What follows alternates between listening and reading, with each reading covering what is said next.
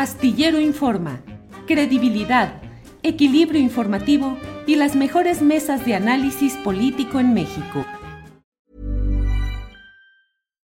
Millions of people have lost weight with personalized plans from Noom, like Evan, who can't stand salads and still lost 50 pounds.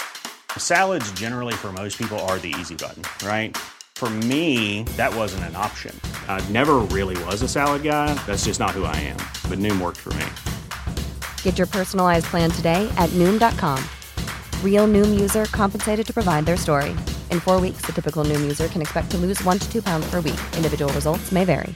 When you're ready to pop the question, the last thing you want to do is second guess the ring. At Bluenile.com, you can design a one of a kind ring with the ease and convenience of shopping online. Choose your diamond and setting. When you find the one, you'll get it delivered right to your door. Go to Bluenile.com and use promo code LISTEN to get $50 off your purchase of $500 or more. That's code LISTEN at Bluenile.com for $50 off your purchase. Bluenile.com code LISTEN. Don Arnoldo Cuellar, buenas tardes. Hola Julio, hola Temoris, muy buenas tardes y al público con mucho gusto también. Gracias, Temoris Greco, buenas tardes. Hola Julio Arnoldo, pues este muy muy triste por España, Sí. pero, pero muy divertido viendo las fotos de, de Santiago Abascal y la gente de Vox muy deprimidos con la banderita de España aquí en su, en su bar de preferencia, porque, Sí. porque Ah. tra- traían una, un, un hashtag eh, pues eh, ra- racista, ¿no? Leña al moro, decían, y parece que el moro se las, les, les, les dio leña a ellos. Fíjate que mm, eh, fue muy importante, vi el partido intenso, duro, difícil, con un planteamiento eh, táctico de Marruecos, de una defensa muy establecida, tratando de contener al equipo español que no tenía, es decir, fueron muchos jugadores jóvenes, un planteamiento diferente, pero pues fue angustiante el partido y le salió bien a Marruecos y logró en los penales ganarle 3 a 0 a España y España se fue sin anotar un solo gol. Pero en términos políticos y geopolíticos, Temoris, ¿qué significa? Porque bueno, hay un júbilo enorme en Marruecos. Pues mira, hay, dos maneras de, verlo, ¿no? Una es, la, es en, la, en confrontación eh, racista histórica, que, que- que en lugar de unir a estos dos países, o sea, la, la- la conquista llamada árabe de España no fue hecha por los árabes, ese es el mito. La conquista fue hecha por los bereberes islamizados de la zona de, de- de Marruecos.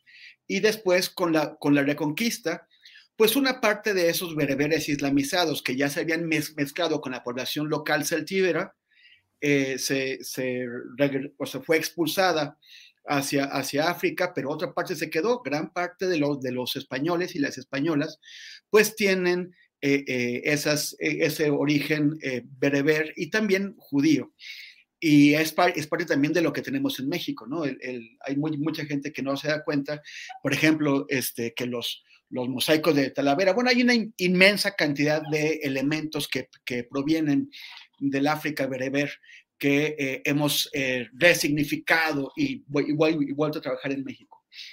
Pero el otro también está en que, eh, indep- independientemente de que eso parezca una reivindicación para este sector eh, eh, discriminado que, que es el de los magrebíes, eh, por el otro lado, Mar- Marruecos tiene una dinastía, la de los alawíes, que es bastante, es una dictadura, viven una, una dictadura homófoba, misógina, eh, eh, sumamente clasista, sumamente impositiva, en el que además los migrantes, los migrantes de, de otros países, por ejemplo, eh, estaba viendo un, un fabuloso trabajo que hicieron en el periódico El País de reconstrucción de una mortandad que hubo por un intento de entrada a, a Melilla, que es una colonia española en, en Mar- Marruecos.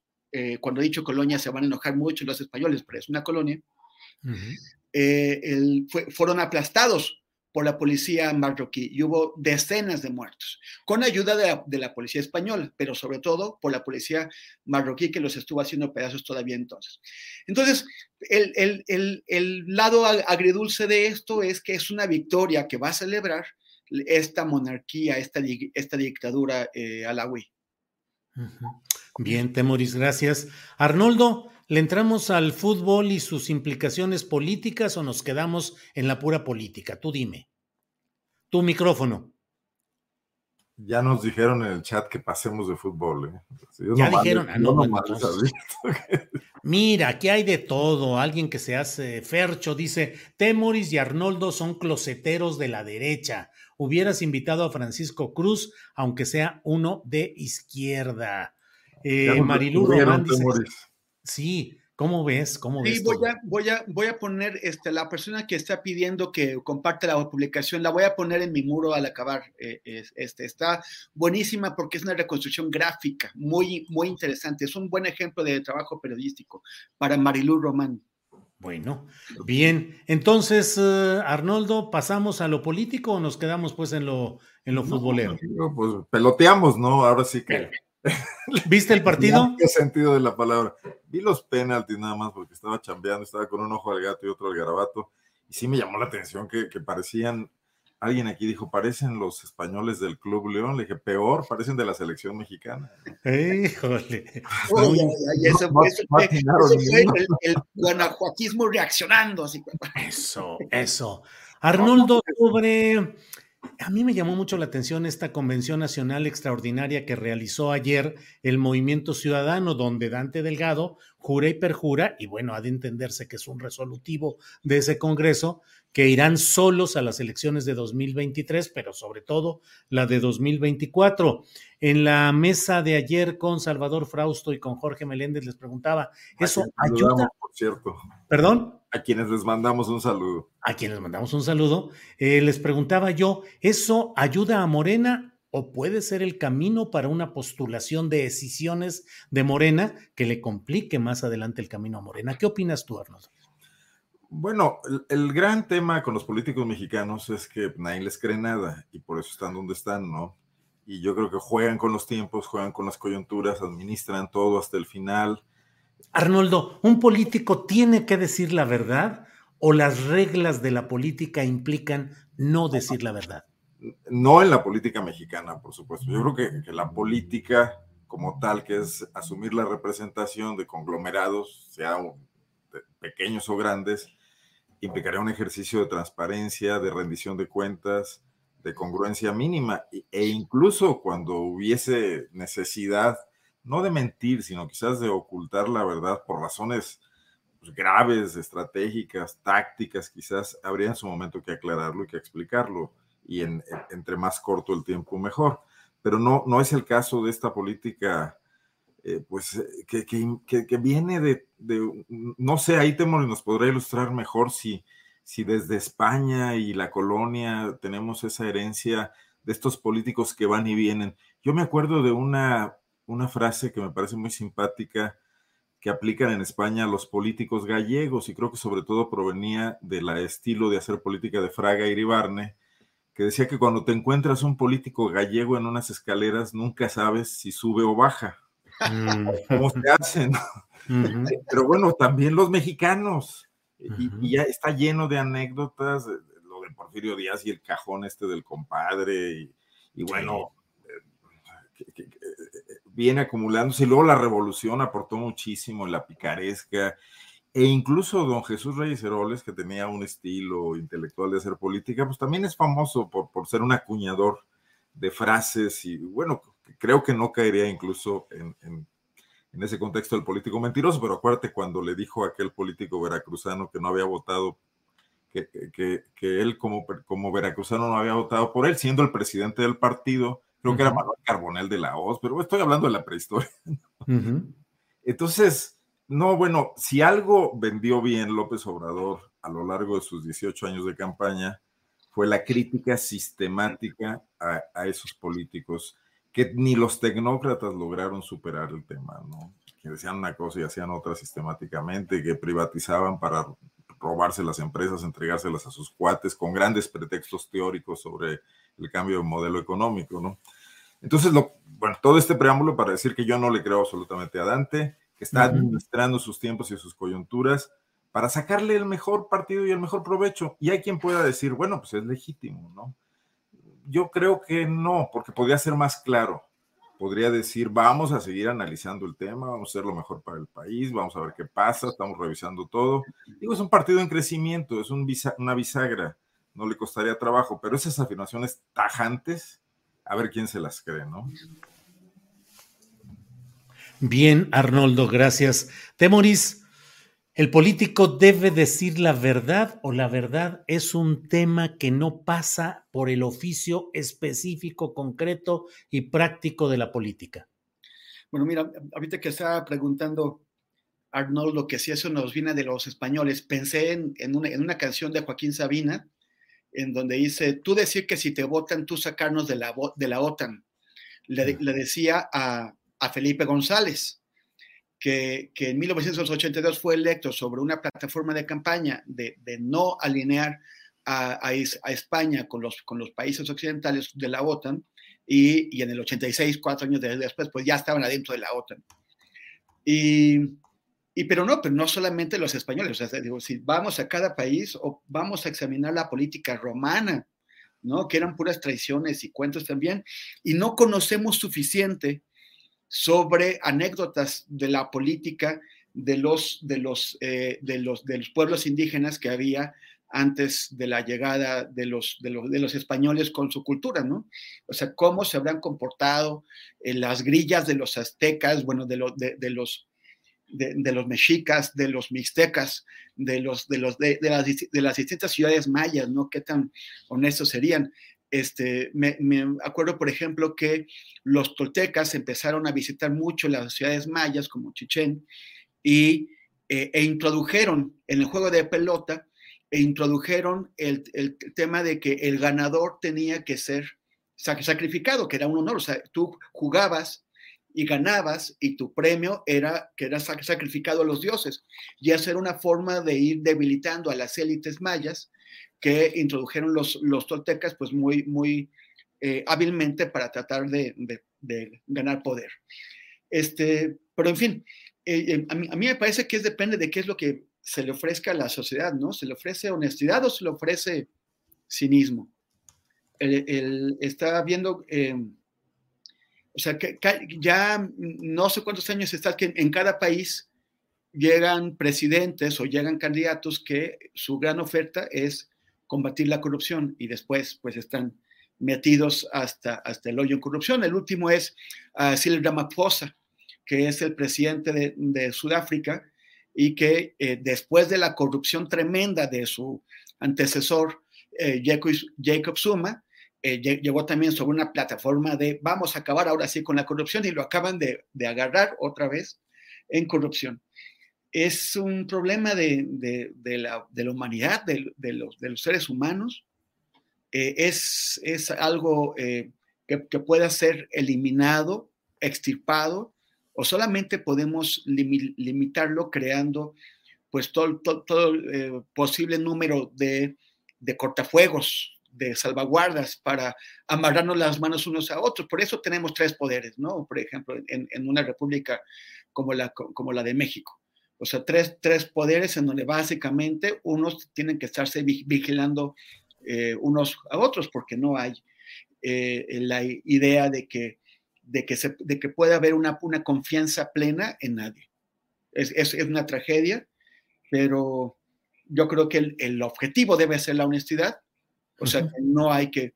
Eh, por eso, por ejemplo, en un, en un gobierno como el de Andrés Manuel López Obrador, cuya base, cuya o sea, fundamento, su eje, eh, su, justificación es la lucha contra la corrupción, la presencia de figuras como Manuel Bartlett, como Ricardo Monreal y, otros tantos, pues es inaceptable. Y el recurso que ya hemos criticado aquí, amañas que se suponía que eh, pues iban a eliminar, como por ejemplo el utilizar la persecución judicial y después el perdón a conveniencia para someter a los opositores políticos, pues eh, no, no debería ser aceptado, no deberíamos eh, reconocerlo como que, como que bueno, o sea, si lo admitimos en este gobierno, pues entonces tendremos que admitir que son inextirpables, que tendremos que vivir con ello toda la vida. Bien, Temoris, gracias. Tenemos en estos momentos la entrada triunfal de nuestro compañero Arturo Rodríguez, quien entra a la cancha en estos momentos en el que vamos 0-0. Bienvenido, Arturo Rodríguez. Hombre, muchas gracias, Julio, por esa vienes, vienes quemadito, bien, ¿estabas en la playa? esas idas a Coahuila están este, costando. No, hombre, estuve eh, hace 10 días en, en Mazatlán por un compromiso allá, una boda que fui este, y creo que todavía no, no recupero mi color. No estás en tu color como la Martina. Arturo Rodríguez, bienvenido. ¿Cómo estás? Gracias, Julio. Una disculpa por el retraso. Todavía falto y llego tarde, pero estaba ahí en una nota de curiosidad que me pidieron de, para el portal de proceso.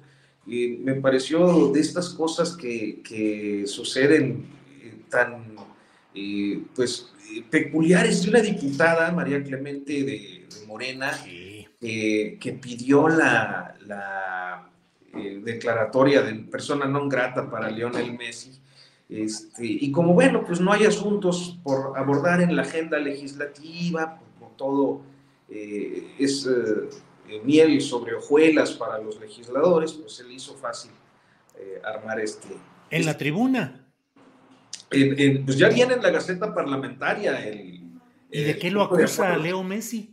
de, dice, literalmente dice, desde una perspectiva soberana, este, pues fue un acto de desprecio eh, contra México por el tema este de la... Ah, de, la, de la, camiseta, la playera. Vaya. Firmada por su suplente, el Canelo Álvarez, o qué, algo así, ¿no? Qué pena y, qué, y de qué forma está dejando en ridículo a Morena y al movimiento LGBT, sobre todo al movimiento trans. Esta diputada que en, lugar de estar tratando de hacer avanzar las, las, causas del, movimiento trans y en general del LGBT, está peleándose como, está actuando como el canelo con este tema, confundiendo lo, de, lo de, Messi, va a, pelearse en la calle con manifestantes de, oposición y, y, convierte su vida privada en un argumento público. Sí, sí, está muy complicado. Arturo, estamos hablando acerca de la decisión, o bueno, el discurso que pronunció Dante Delgado en la Convención Nacional Extraordinaria del Movimiento Ciudadano, en la que dice que van a ir solos rumbo a 2023 y sobre todo rumbo a 2024, que cometieron un error en 2018 en la alianza que hicieron, pero que ahora no lo repetirán.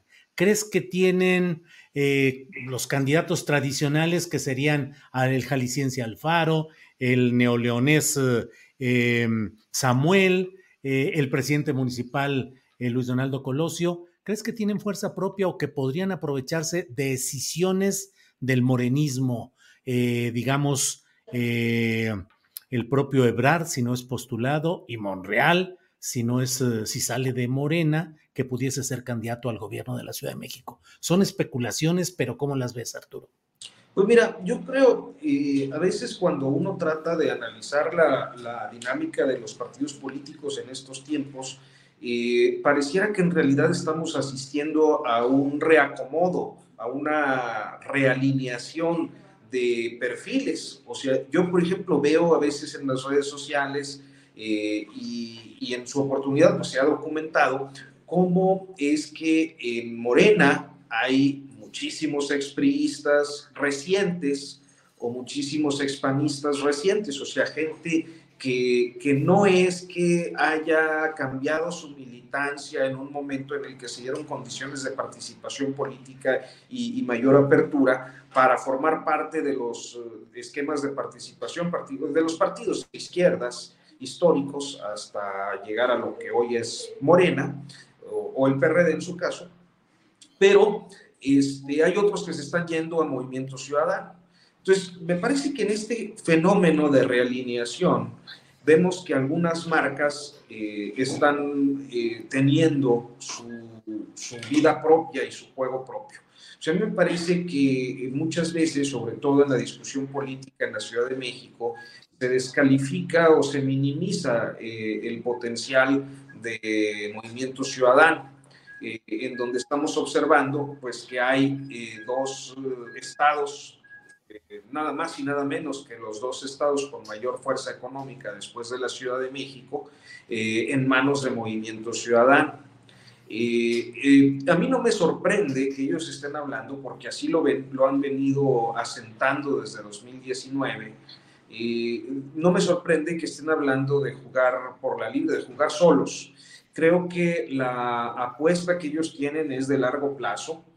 No creo que tengan eh, como una ecuación viable eh, el poder ganar la presidencia de la República en el 2024, pero sí el de convertirse en una fuerza más significativa, que fue lo que intentaron en el 2021 de manera infructuosa, eh, convertirse pues en el tercero en discordia, en, el partido bisagra entre los dos polos, colocarse en el centro de, de las corrientes predominantes y me parece que por ahí va. Ahora, y para eso, pues sí, tiene a, figuras que en su ámbito estatal, pues han tenido eh, buenos niveles de aceptación. No sé cuál sea en este momento la situación de Alfaro, seguro pues tú la conoces a detalle, Julio, eh, pero la situación de Samuel, con todo y lo eh, peculiar, por decirlo de una manera delicada o cuidadosa, este, eh, pues eh, la forma en la que lo vemos desde la Ciudad de México y desde otros estados de la República, eh, el caso de Samuel es el de un fenómeno que su popularidad sigue vigente en el estado de Nuevo León, aunque tenga malos resultados, aunque se meta en polémicas, aunque haga lo que haga, él tiene un, posicionamiento, además es temprano en su administración, pero me parece que son perfiles difíciles de trasladar a otras eh, dimensiones y a otros estados de la República.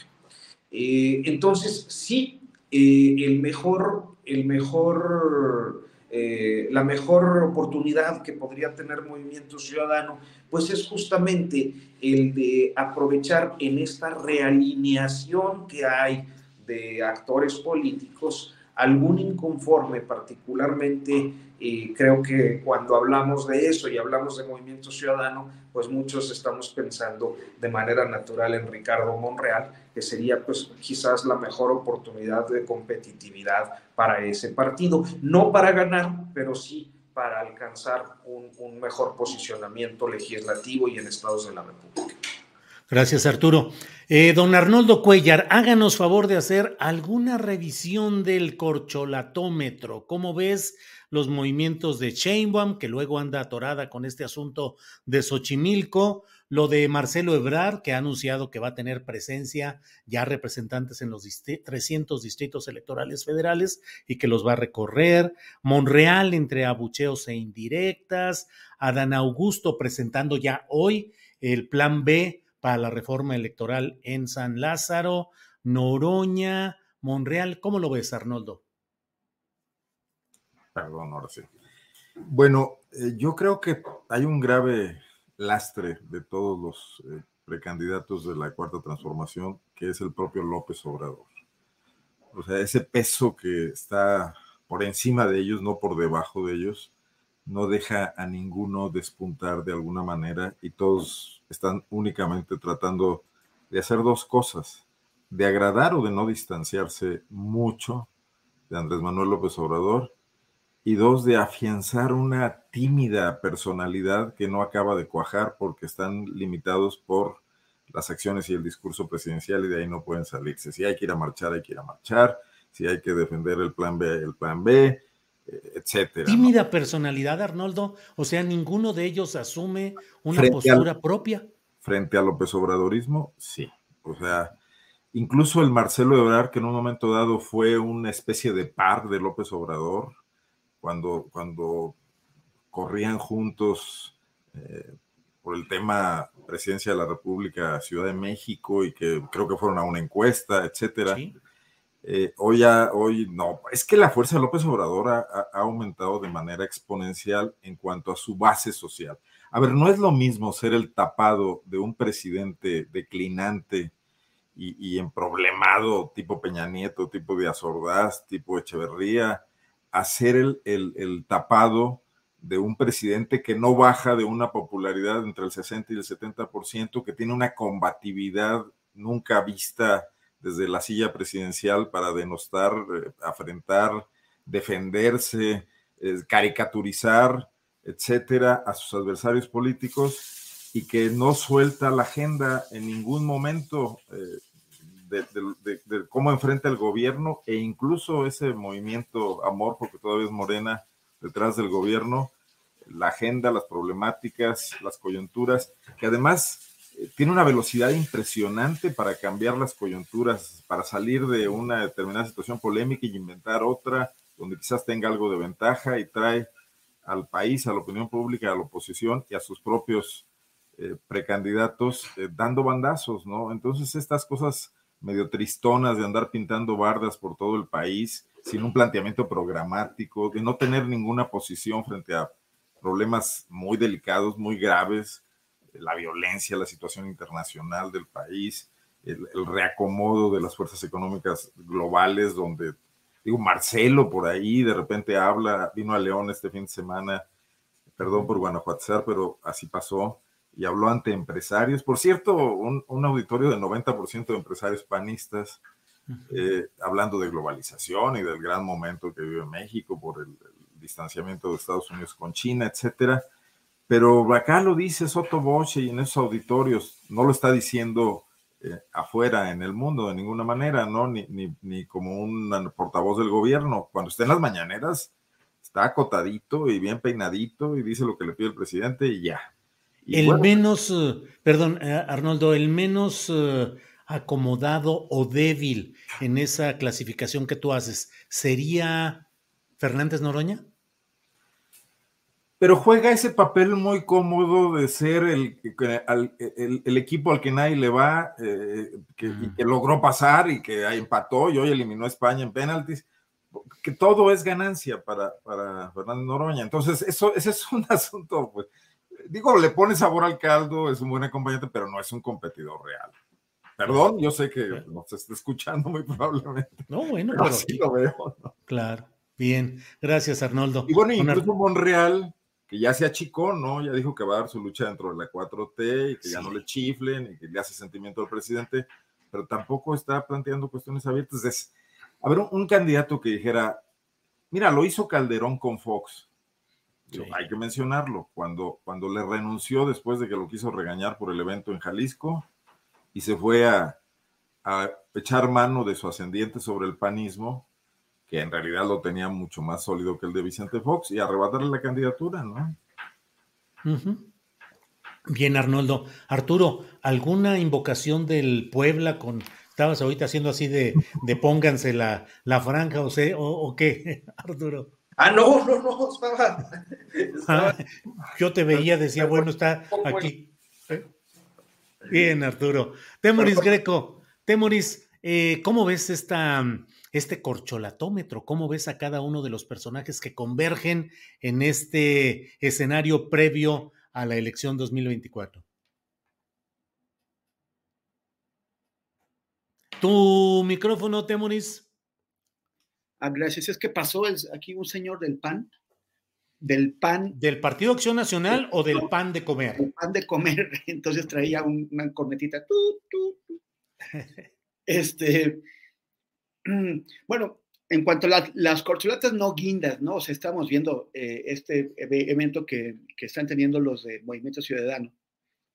Y, y ese, o sea, yo creo que hay una alineación de intereses entre los del dueño, el patrón de Movimiento Ciudadano, el dueño de la franquicia, y el, empresariado, el, empresariado regiomontano. Eh, y el empresariado eh, ha tenido que escoger, tenía dos corcholatas, Samuel y Luis, y Donaldo Colosio, y pues parece que no quedaron muy convencidos con el tiktokismo, de, Samuel y Mariana, que además, pues ellos todavía les aguantan para rato, ¿no? O sea, tienen, eh, eh, le, quedan cinco años en el poder a, Samuel en la, gubernatura. Entonces parece que, en lugar del, del, del, del, tiktokismo están escogiendo la fuerza del, nombre, la fuerza del apellido. Luis Donaldo Colosio Riojas es un absoluto desconocido en el país. O sea, nadie fuera de Monterrey sabe quién es. Posiblemente si uno va a, San Nicolás de los, de los Garza, hayan oído hablar de él. Pero fuera de, de Monterrey no se lo conoce. No ha hecho absolutamente nada, no tiene un mérito. Ganó la alcaldía de Monterrey, la presidencia municipal de, de Monterrey, sobre el apoyo que le dio el, periódico El Norte, que es Reforma. Y, y, fuera de eso no, no ha hecho absolutamente nada, no ha dicho nada célebre, no ha, no ha sostenido una posición interesante, o sea, es una persona que hasta el momento no ha, dado frutos, se ha mantenido en la grisura. Sin embargo, tiene un nombre que independientemente de que la gente sepa exactamente qué pasó, es un hombre que tiene reconocimiento, tiene una buena marca. Entonces están apostando, se lo vimos desde que el grupo Reforma el Norte lo metió a las encuestas por la puerta de atrás, cuando absolutamente ninguna casa encuestadora lo estaba considerando y de pronto ya, ya Reforma lo, ponía eh, capaz de, de gozar al frente de toda la oposición, por encima de Anaya y de Margarita Zavala y de todos, y capaz de competir con eh, con Claudia Sheinbaum y Marcelo Ebrard. O sea, fue, eh, es, una, es una introducción artera. Hoy, hoy estaba viendo este, encuestas de reforma sobre la popularidad de los últimos cinco presidentes en el cuarto año de mandato. Y, yo, decía, el, problema de esas encuestas, el, problema que, que, tiene reforma es creerse sus propias encuestas. O sea, hay un autoengaño ahí, porque adulteran, eh, como se dice, cucharean las encuestas. Entonces, bueno, pues van a, van a apostar por, por Colosio. Eh, yo supongo que Dante Delgado irá midiéndole el agua a los camotes, pero pues ahí tienen muy buenos argumentos económicos para darle por ese lado. Y como ya estaba viendo eh, eh, Arnoldo, pues ellos han sabido en, la política, en las políticas de, en escenarios multipartidistas, el tercer partido, que es el partido que se establece o la tercera vía, que es la, que se establece cuando hay dos bloques importantes, suele sacar ventaja porque es la que llaman en inglés the kingmaker, es el que se queda con ese pequeño porcentaje de votos que si lo lleva para un lado o para el otro, finalmente define quién se queda con la caja de cereal. Este, en, en, eh, históricamente en, en, Alemania ese papel lo jugó el Partido Liberal Demócrata, que un, año jugaba con los socialdemócratas y la siguiente elección con los cristianos-demócratas y de esa forma definía que, lo que hacía.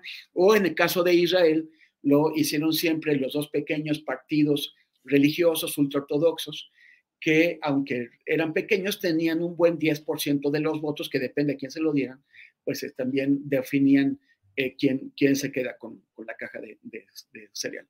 Entonces yo creo que esa es la apuesta de Dante y, es una apuesta que tiene todo el sentido político. O sea, él dice, ¿dónde meto mis canicas? ¿Dónde obtengo mayor beneficio? Jugando por la libre, ya, ya tenemos Jalisco, ya tenemos Nuevo León. Incluso como hipótesis de trabajo, debemos considerar si no existe una posibilidad de que haya un entendimiento, un, un entendimiento tal vez no hablado, no aclarado, no pactado, para un entendimiento entre Dante y, el presidente, recordemos que ya en dos ocasiones Dante postuló, apoyó las candidaturas presidenciales de Andrés Manuel, si no hay algún tipo de entendimiento en el que Dante pues juega este papel de favorecer eh, eh, las, las, candidaturas de Morena mediante la división de la, de la, de la oposición y rescatando lo que caiga de este espacio. Es, eh, a mí me parece que es porque existe una posibilidad de que esto eh, si, si, si, si, se esté dando, eh, dando, así. Y pues bueno, pues vamos a ver a un joven candidato, Luis, Luis Donaldo Colosio Riojas, este, aprovechando, montándose en su nombre, sin experiencia política, sin un contenido político que haya mostrado hasta el momento, sin, sin madera, pero bueno, pues algunos votos les va a conseguir. Bien, gracias, Temoris. Eh, Arturo Rodríguez, ¿cómo ves el colcho, el corcholatómetro? El corcholatómetro, ¿cómo ves eh, el desarrollo, los problemas, las expectativas de los diferentes integrantes de este elenco rumbo a 2024? Arturo. Pues mira, yo, yo soy de la idea de que, eh, como lo hemos dicho desde hace dos años quizás, un año cuando menos, eh, un año desde pasada la elección intermedia del 21, eh, pues el presidente López Obrador hizo este juego y con ello asumió el control total de la sucesión presidencial, o al menos de la definición, yo creo que de la sucesión presidencial de 2024. Y me parece que quienes tienen un perfil competitivo, ya mencionados por ti, por mis compañeros, este, están en estos momentos en la construcción de algo eh, con una idea que se ha logrado posicionar, me parece que de una manera bastante amplia, como lo es eh, el hecho de que Claudia Sheinbaum es la eh, pues favorita del presidente. Y yo no, no, no, podría afirmarlo, tampoco rechazar esta especie, pero sí me parece que eh, el periodo tan prolongado de promoción individual está llevando a un límite a cada uno de los aspirantes a, de autodescarte. Es decir, y conforme van pasando los meses, ellos van emprendiendo acciones y en ocasiones pueden cometer errores errores que los pueden dejar fuera de, la contienda.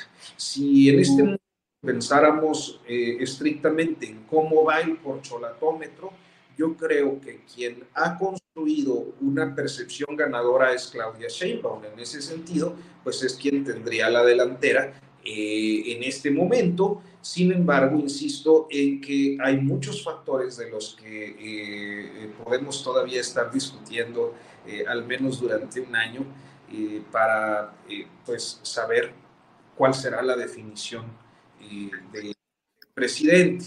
y claro, del pueblo bueno y sabio que elige y todo eso, pero del presidente. Oye Arturo, ¿y entonces piensas que lo de Claudia, la apariencia de gran delantera que lleva, pudiera ser algo que a fin de cuentas no resista justamente el tiempo y las vicisitudes que se vendrán, cuando menos, eh, pues todo el año que entra hasta finales, cuando debería ser el, la postulación oficial. ¿Crees que es engañosa esa apariencia de delantera de Claudia? Yo creo que es engañosa primero que nada porque apenas empieza a conocerla el resto del país. O sea, en, la Ciudad de México sabemos quién es y, todo pero hay, un, posicionamiento y un, primer avance que es de conocimiento eh, en el territorio nacional y, y, en eso anda. Yo no, no diría que pueda ser eh, una falsa apariencia, lo que yo creo es que es todavía incierto, eh, que así como puede consolidarse y ya volverse de, definitiva inalcanzable para los demás, eh, puede ser que no, que, que, cometa errores que la hagan irse rezagando. Eh, a veces, por ejemplo, cuando observamos ciertos fenómenos políticos eh, electorales, no, no, medimos ámbitos periféricos. por ejemplo, Ebrard. Ebrard tiene un posicionamiento importante entre los sectores jóvenes de, del electorado eh, que me parece que no ha logrado conseguir Chainbaum. Eh, eso, eh, claro, puede ser frívolo, puede responder a su estrategia TikToker, puede a, sus guiños respecto a determinadas expresiones musicales, su conducta juguetona en, en, este asunto de las redes sociales, pero me parece que con un equilibrio bien logrado respecto a, su profesional, eh, su, su, aspecto profesional, su trayectoria. Y, y es plus, mientras que Sheinbaum está en un proceso de darse a conocer. Eh, yo lo que creo es que eh, las ecuaciones pueden variar en los próximos meses dependiendo de, de, de, si cometen errores o no, de si cometen aciertos y quién tiene los mejores aciertos de al menos estos dos contendientes que considero son los más, los más serios. Bien, gracias. Em, Arnoldo Cuellar, eh, Adán Augusto entregó hoy el plan B de la reforma electoral a los diputados. Le preguntaron quién había redactado esa iniciativa y dijo que la elaboró un grupo de trabajo integrado por la Consejería Jurídica del Ejecutivo, abogados de la Secretaría de Gobernación y otro de la Secretaría de Hacienda. Eh, no quiso decir cuáles eran los puntos en concreto de este plan B. Dijo que sería una falta de respeto darla a conocer antes de que se presentara ante el Pleno, pero dice que total y absolutamente se respeta la Constitución con este plan B. ¿Cómo ves, Arnoldo Cuellar, estas prisas? Porque pareciera que hay la intención de darle una celeridad al procesamiento de este plan B, que como el propio presidente de la República ha dicho, pues es un plan acotado, no es tan ambicioso como el plan A, pero bueno, algo es algo. ¿Cómo ves el tema de reforma electoral y lo que puede significar, Arnoldo? It's that time of the year. Your vacation is coming up. You can already hear the beach waves feel the warm breeze, relax, and think about work. You really, really want it all to work out while you're away. Monday.com gives you and the team that peace of mind. When all work is on one platform and everyone's in sync, things just flow wherever you are. Tap the banner to go to Monday.com. Millions of people have lost weight with personalized plans from Noom, like Evan, who can't stand salads and still lost 50 pounds. Salads, generally, for most people, are the easy button, right? For me, that wasn't an option. I never really was a salad guy. That's just not who I am. But Noom worked for me. Get your personalized plan today at Noom.com. Real Noom user compensated to provide their story. In four weeks, the typical Noom user can expect to lose one to two pounds per week. Individual results may vary. Antes, un poco sobre lo que hablaba Arturo y luego me conecto con esto. Sí, señor. Yo creo que el adelantamiento de Claudia solamente está en el ánimo de Andrés Manuel López Obrador, que es algo muy fuerte y que es algo que sus contendientes saben que pues, pesa, pero no está en el terreno amplio ni de la opinión pública ni de la construcción de un planteamiento político más interesante, más completo, más claro que los oponentes. Lo cual me Temuris, lleva... con estas eh, intervenciones de don Arnoldo, nos van a tundir aquí en el chat y todos los que están afiliados aquí, ya, cuántas cosas. ¿eh? No, no te creas, no te claro de la derecha. Arnoldo, dale con toda libertad, tú lo sabes. Dale, por favor. No, ya me dijeron de cosas, este, bueno, pues, está bien. Pero estamos acostumbrados, ¿no, Arturo Rodríguez? ¿Cómo nos va con la crítica? Pues, ¿qué hacemos? Ahora sí que aquí estamos. Dale, Arnoldo, para adelante. Yo sí lloro todas las noches. Los botes a Marripa acá en Guanajuato me tienen bien entrenado. No, bueno, eh, eh, entonces estamos en el juego del tapadismo, justo el que el presidente reniega, o sea, cómo quedar bien con el presidente, no en el juego libre que él ha dicho, eh, un poco en esa pantalla que quiere jugar, eh, de que pueden correr libremente y plantear cosas. La verdad es que no pueden plantear cosas porque si se salen del guion, eh, planteado por el propio presidente de lo que él quiere que sea su gobierno, el cierre de su gobierno y la continuidad de sus políticas, pues eh, ahí perderían rápidamente. Eso, eso, ahí es donde está la debilidad de la que hablaba yo hace rato. Ahora, el tema de la reforma electoral entra en lo mismo exactamente, por eso está vulnerado de origen. La reforma electoral acotada o, o la que se planteó antes es el tema de Adán Augusto, es la ficha con la que él quisiera ser corcholata. Fíjate, fíjate el juego, es, es, son candidatos corcholatas que están fichando, ¿no? Eh, pues no, eso va a ser rechazado eh, en la Cámara de Diputados por todos lados y ya se vio que incluso por los aliados, porque ¿cómo va a votar el Partido Verde por disminuir el, el dinero que recibe? Ustedes ven al niño verde trasladándose de Cancún a vivir a Iztapalapa, por ejemplo. No, pues no lo creo, ¿no? Eh, y, y, viven de eso, y vive la familia completa, y una bola ahí de adláteres ad, adicionales, eh, y cada vez tienen menos votos, entonces no, no, no creo que eso vaya a transitar. Pero esa es la, esa es la orfebrería, digamos, de, de, por la que tendría que pasar esta, la mecánica de la reforma. En el fondo está claro que es imposible para cualquier eh, sistema político reformar una, las reglas del juego la víspera de, de las elecciones.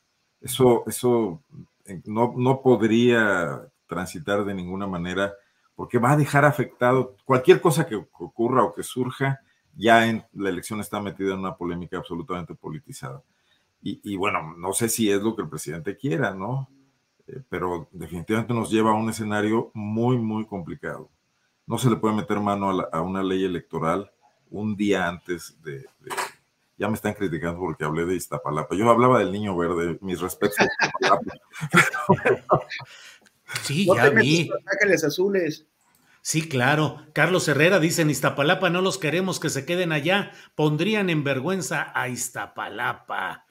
Eh, de todo, mira, Jesús Serrano dice, otro genial análisis de Arnoldo. Pues claro que el presidente busca la continuidad, traigan a otro. La verdad es muy pobre su instrumental. A ver, enseñe su, instrumental, doctor Arnoldo. Como buscaba la continuidad Salinas y no lo logró, y como la buscaba Fox y no lo logró, pues es el sistema métrico seccional, ¿no? y complicadísimo cambiar esa historia así nada más, ¿no? Pero bueno. Bien. Gracias, Arnoldo Temoris. ¿Cómo has visto el tema de estas protestas como la que se ha producido en Xochimilco, que tiene muchos aspectos técnicos, a lo mejor eh, difíciles o complicados, pero en general pareciera que hay pues una serie de expresiones y denuncias de grupos sociales que están contra decisiones que afectan el agua, la viabilidad, la gentrificación en la Ciudad de México, protestas también en el, propio terreno del tren Maya, por grupos no necesariamente conservadores, algunos de izquierda y de izquierda social que están actuando, que van a dar incluso una conferencia de prensa mañana respecto a este tramo 5 del tren Maya. Eh, ¿Cómo ves la politización electoral? Está tratando de sofocar expresiones de protesta social como estas de las que estamos hablando? Híjole, es que, quería tocar un tema anterior, luego la, reforma electoral. Ya ves, Arturo, yo les propongo y les propongo temas. Me esmero en estar pensando en la pregunta. No, que así ya sea. Y no más nada, Arturo. no te creas, hombre. Voy a tratar de. nada más quería hacer un comentario. yo, no, sé qué, qué, qué, cuentas va a rendir Marcelo Ebrard como secretario de Relaciones Exteriores. No creo que nada espectacular porque no ha hecho nada espectacular. O sea, ha, tenido buenas respuestas a problemas coyunturales. Eh, eh, recordemos que aunque lo anuncie, aunque las cosas las anuncie el presidente, es tarea del secretario del, canciller idearlas y si fue una idea del presidente, pues entonces implementarlas. Pero en todo caso, es, es su área de, de responsabilidad. Entonces él Sí, pues sacó lo de eh, sacar a Evo de, Bolivia, eso estuvo bien. Eh, lo de que lo, de la, cumbre de las Américas, de que no, de no aceptar las, las exclusiones que estaba imponiendo Washington y por lo tanto el, presidente no fue, eso estuvo bien también, pero son temas coyunturales. En lo que se ha planteado más de largo plazo, y, aquí hemos señalado que, que son ocurrencias. O sea, ocurrencia fue lo de que vamos a reemplazar a la OEA, vamos a acabar con ella y a crear un, nuevo eh, eh, organismo. Y pues eso no hay nada. Lo de que México vaya a, proponer un plan de paz para Ucrania, que no sé por qué nos, nos toca que además encabece Narendra Modi, que es un fascista, el presidente de India. Y, y, pues eso, ¿dónde está? Nada. Y lo habíamos dicho, hecho aquí, en el chat nos, nos, nos, criticaron mucho, pero díganme dónde están todas esas ideas. Pero en, donde sí podríamos haber tenido alguna trascendencia, o en todo caso, Marcelo Ebrard podía haber operado, pues no lo ha hecho. Por ejemplo, en, en la elección de, de, de cabezas de organismos internacionales como el Banco Interamericano de Desarrollo, en donde lo único que hizo Ebrard fue mandar a Gerardo Esquivel, el vicegobernador del, del, Banco de México, pues mandarlo al rodeo, o sea, lo, subió al toro sin sombrero, sin botas y sin reata. Y, y pues ahí fue, acabó en el suelo en un segundo. Y, y, como dijo el presidente Boris del Chile cuando, cuando, vino acá, es que no hubo una operación. O sea, no, no los países de, de, izquierda no les sirve de nada ser izquierda si no se ponen de acuerdo. Entonces yo creo que eh, está ahí muy, muy, muy, delicado el tema de, de. Ahora, lo de Xochimilco, que es un tema importante, porque es un tema de operación política. O sea, ¿qué es lo que, qué es lo que está pasando? ¿Por qué hay una represión? O sea, cuando, cuando la policía les pegó a las muchachas que estaban protestando a principios de 2020, antes de la pandemia, eh, ya llevaba Claudia Sheinbaum más de un año eh, al, al, frente de la, de la, ciudad, pero todavía podía alegar que, bueno, que hay cosas, que, que hay como, como cosas que se, que se van quedando, que, que, bueno, que hay que cambiar comportamientos, un espíritu de cuerpo, una cultura corporativa de la policía, pero cuatro años después, o aquí hay de dos sopas, o no han hecho lo suficiente, no les han bastado cuatro años para cambiar esa cultura violenta que persiste en la policía de la ciudad, o tiene gente que la está saboteando, que está intentando provocarle conflictos, eh, generar incendios aquí. Pero hubo una represión contra la gente de, de San Gregorio Acapulco en, en, Xochimilco que necesita no solamente tener consecuencias en, en, cuanto a las sanciones que deben aplicarse, sino también en ya por fin erradicar esa cultura. La, la izquierda eh, acaba de cumplir eh, 25 años al frente de esta ciudad y todavía la policía sigue actuando de esa forma, a mí, a mí, me parece que no hay que una disculpa. Ni, ni tampoco en la falta de operación política al momento de, de tratar de conseguir el apoyo de la gente a las políticas de la ciudad, a menos que esas políticas de plano sí estén muy perdidas. Porque hay una crítica que se está haciendo desde, desde los pueblos de Xochimilco, una crítica de izquierdas, que dice, uh -huh. sí, en efecto, no es que se esté privatizando el suelo de conservación. Lo que pasa es que más de la mitad de ese suelo se le está, se le está cambiando el uso a suelo rural. Y si con la protección, que es mucho más elevada que había en cuanto a suelo de, de, de, de conservación, no se ha logrado la, evitar la urbanización de partes de este suelo, pues ¿qué va a pasar cuando se baja el nivel de, de protección a suelo rural? Ese es, ese, es el, ese es el planteamiento de fondo que se le está haciendo y al cual el gobierno de la ciudad a mí me parece que no ha sabido responder, porque a veces tampoco están tan claras cuáles son esas prioridades. En el momento que hace unas semanas Claudia Sheinbaum anunció una alianza con Airbnb, que cuando, cuando pensamos que esta, esta plataforma no son solamente las señoras que tienen un cuarto libre y que, y que lo ponen a renta para ayudarse eh, eh, a, a, solventar sus, sus gastos, son transnacionales financieras de bienes raíces, y esto lo ha, estado explicando muy, bien eh, Ingrid eh, Ur, Urgelles, esta académica chilena, eh, que, que, están llegando a transformar la, forma en que, las, los, bienes raíces, la forma en que la gente vive en la Ciudad de México y a expulsar población, que la expulsen de algunas zonas, digamos, más populares, que, que, es donde la gente se quiere quedar, en la Condesa, en, en la Roma, uh -huh. pero la gente expulsada se va a otras zonas donde a su vez expulsa a los que viven ahí y, y así se sí. va yendo la población hacia la periferia. Sí. Entonces, esa alianza no ha sido bien explicada, o sea, cuál es el beneficio que le da a la ciudad, ni cuáles son los, los límites, ni, ni siquiera se ha publicitado el texto de la, de la alianza. ¿Cuáles uh -huh. son los límites que le va a poner el gobierno de Claudia Sheinbaum para que, eh, para que, para que no acaben sacando a toda la gente, envolviendo a todo el mundo a una parte de la sociedad que esté, pues, eh, me, eh, menos, claro. o sea, bueno, esta progresiva expulsión de población. Claro. Bien, Temoris. Arturo Rodríguez, llega el momento de la gustada sección del postrecito, así es que puedes traer postre coahuilense, guanajuatense. Ah, no, ese le toca a Arnoldo. Eh, del que tú quieras, Arturo Rodríguez, lo que quieras agregar en esta parte final del programa, Arturo. Pues muy rápido, mira, nada más añadir a lo que ya mencionaba Temoris. Y a mí me parece que el proceso represivo en este país está en marcha y forma parte de eh, una forma de hacer política y de gobernar en México, independientemente de la afiliación partidista. Sé que mucha gente tiende hoy a pensar bien de los gobernantes o de uno en particular, quienes con él participan, pero me parece que el, el tema, este, hay, hay un eh, perdón, es que apareció un mensaje. Este, eh, me parece que. No, tenías que asumir tus ojos, no te hagas, Arturo.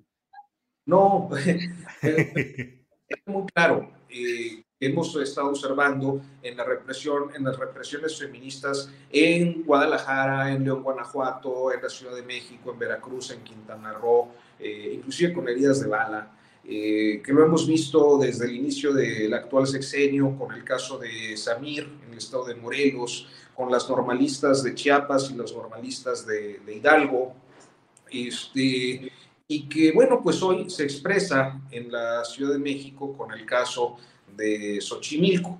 Pero eh, nada más para cerrar mi comentario diría que la represión es eh, parte de una forma de gobernar y de hacer política continua y generalizada, transversal a todos los partidos políticos, y que yo no exculparía a Claudia Sheinbaum, eh, como lo hizo ya el presidente López Obrador, porque el presidente luego también es muy acomodaticio, o sea, yo me acuerdo que con frecuencia decía que no era posible que se cometieran determinados actos sin que lo supiera el presidente.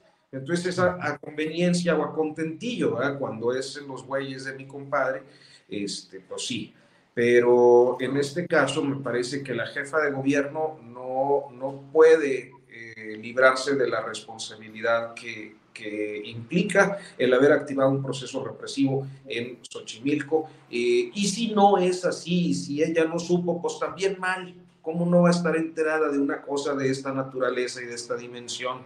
Y, la única salida es que se implementen y se apliquen las sanciones que se tengan que aplicar por la violación de derechos humanos que se, que se haya incurrido en ese lugar. Eh, dicho eso, nada más porque tú lo solicitas con frecuencia en del estado de Coahuila. Oye, Arturo, nomás déjame precisar esto. ¿Tú entiendes que se ha echado a caminar un proceso de represión relacionado con la agudización de la lucha político-electoral? No, yo creo que forma parte de una situación continua y generalizada histórica. Eh, así son los políticos mexicanos, que no les gusta eh, que alguien se oponga a sus designios y que cuando reclaman ese derecho a mandar, a imponer su criterio eh, y hay un, proceso de rebeldía, generalmente acuden a algún tipo de represión, algún tipo de coerción que a veces puede ser económica, cuando privas a un sector o a un grupo de satisfactores económicos, eh, psicológica, cuando esta tiene que ver con el desprestigio, el ataque, el golpeteo a la imagen pública de quien el poder considera su adversario, o física, cuando eh, el poder pues acude a estas prácticas de, eh, agresión, de hostigamiento, de, intimidación o las más graves de, de prisión política, tortura, desaparición forzada y muerte. Entonces, creo que ese proceso está activo desde hace décadas o siempre ha estado activo en este país y que lo que vemos no forma parte más que de un proceso que tiene una continuidad histórica eh, que a veces la gente suele eh, ir pensando bien de sus gobernantes porque quieren, porque le convencen, por lo que sea, pero que en realidad está en, en la forma de hacer política en México. Bien, Arturo. ¿Y el postecito coahuilense a petición colectiva? Pues mira, básicamente creo que es un momento de definición. La semana pasada, por la información que tengo, la semana pasada concluyeron las encuestas estas para definir al coordinador de la, de la cuarta, de los comités de defensa de cuarta transformación en el estado de Coahuila. Hay un puntero eh, en el conocimiento general que el senador Guadiana, un segundo que es eh, el exdiputado Luis Fernando Salazar y un tercero que es el subsecretario de Seguridad Ricardo Mejía. Sin embargo, en las ecuaciones eh, que suelen aplicarse a las encuestas morenistas, creo que, eh, y principalmente la ecuación presidencial, pues el candidato muy probablemente sea anunciado en estos días y sea el subsecretario Mejía Verdeja. Este, me parece que no terminará la semana, o sea, no llegaremos al sábado sin tener eh, pues eh, el nombre de quien coordinará estos comités y en consecuencia será el abanderado de Morena a la elección eh, de gobernador del próximo año. Y por el lado de, el PRI, el PAN, el PRD, pues ya va muy encaminada la coalición para impulsar con toda seguridad al secretario de Desarrollo Social del Estado, Manolo Jiménez Salinas. Eh, en el caso de Morena, me parece que el interés estriba en saber si ante el resultado el senador Guadiana rompe o no, si se va a Movimiento Ciudadano o no.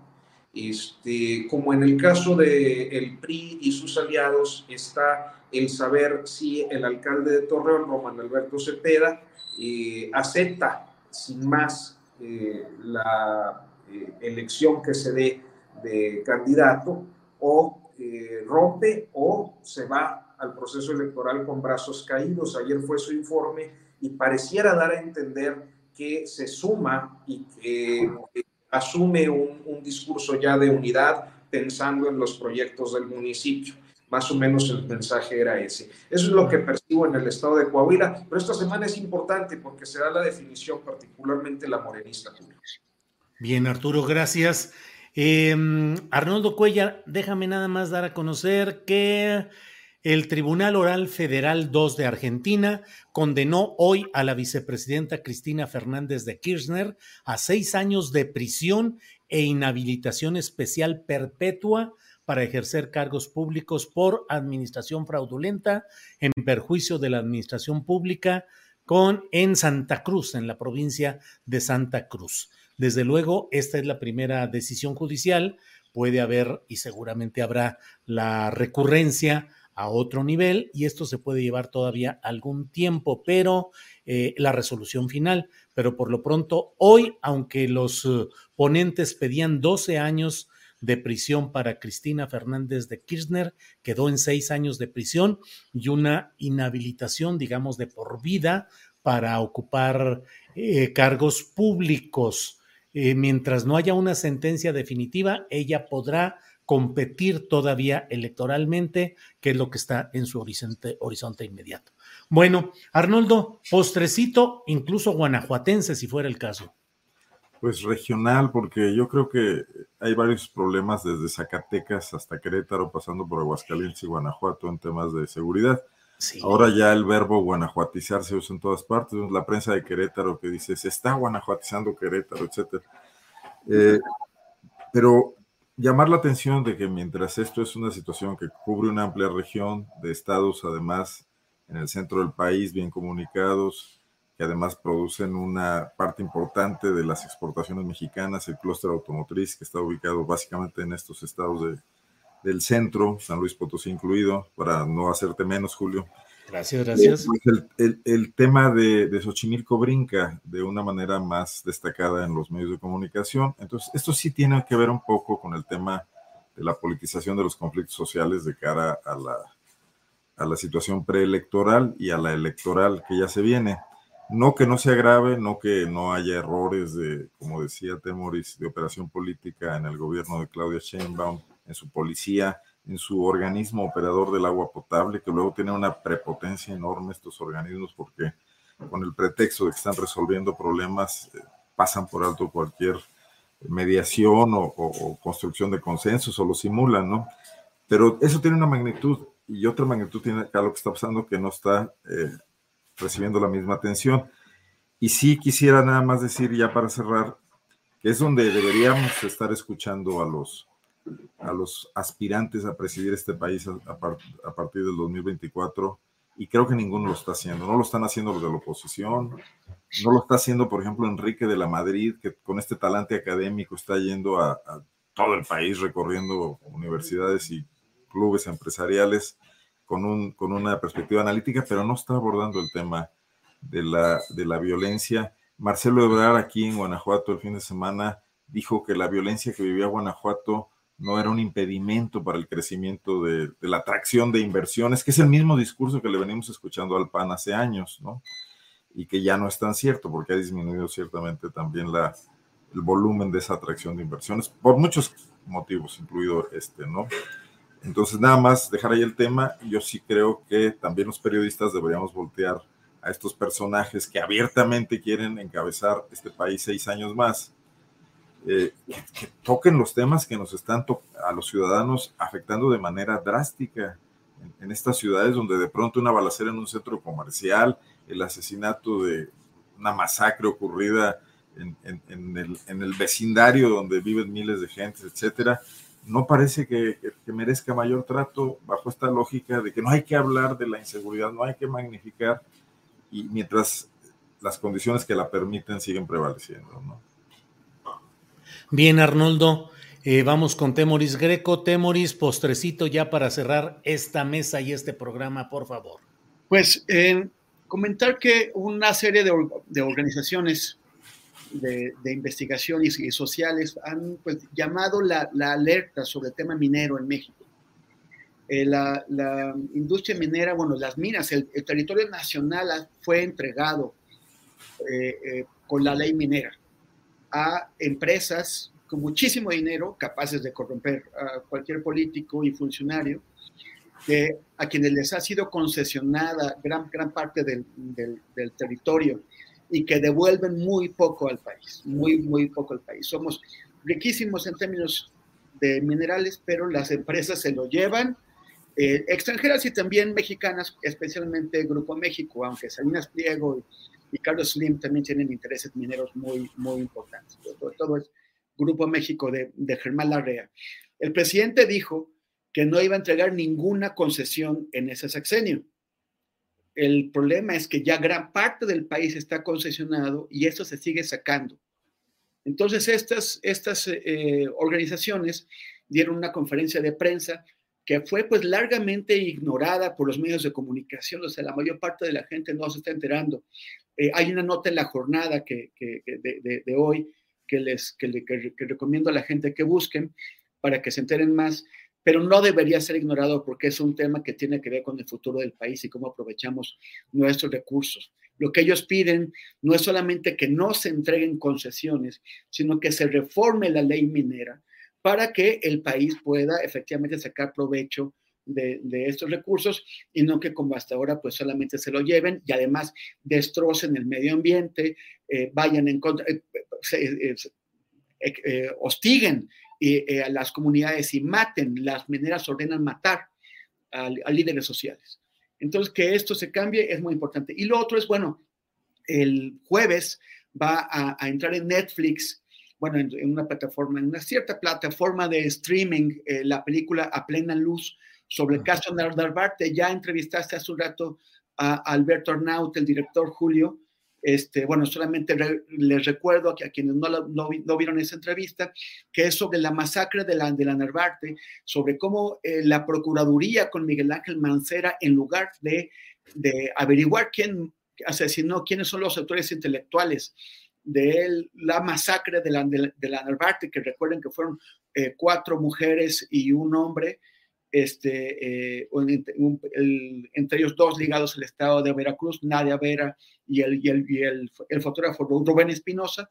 Eh, en lugar de eso, se dedicaron a esconder pistas, a, adulterar las investigaciones, a proteger a los, a los asesinos intelectuales, a los autores intelectuales de este asesinato. Pero ahora ya también son cuatro años que lo tiene la Fiscalía de Ernestina Godoy y prácticamente no ha habido avances en esta investigación.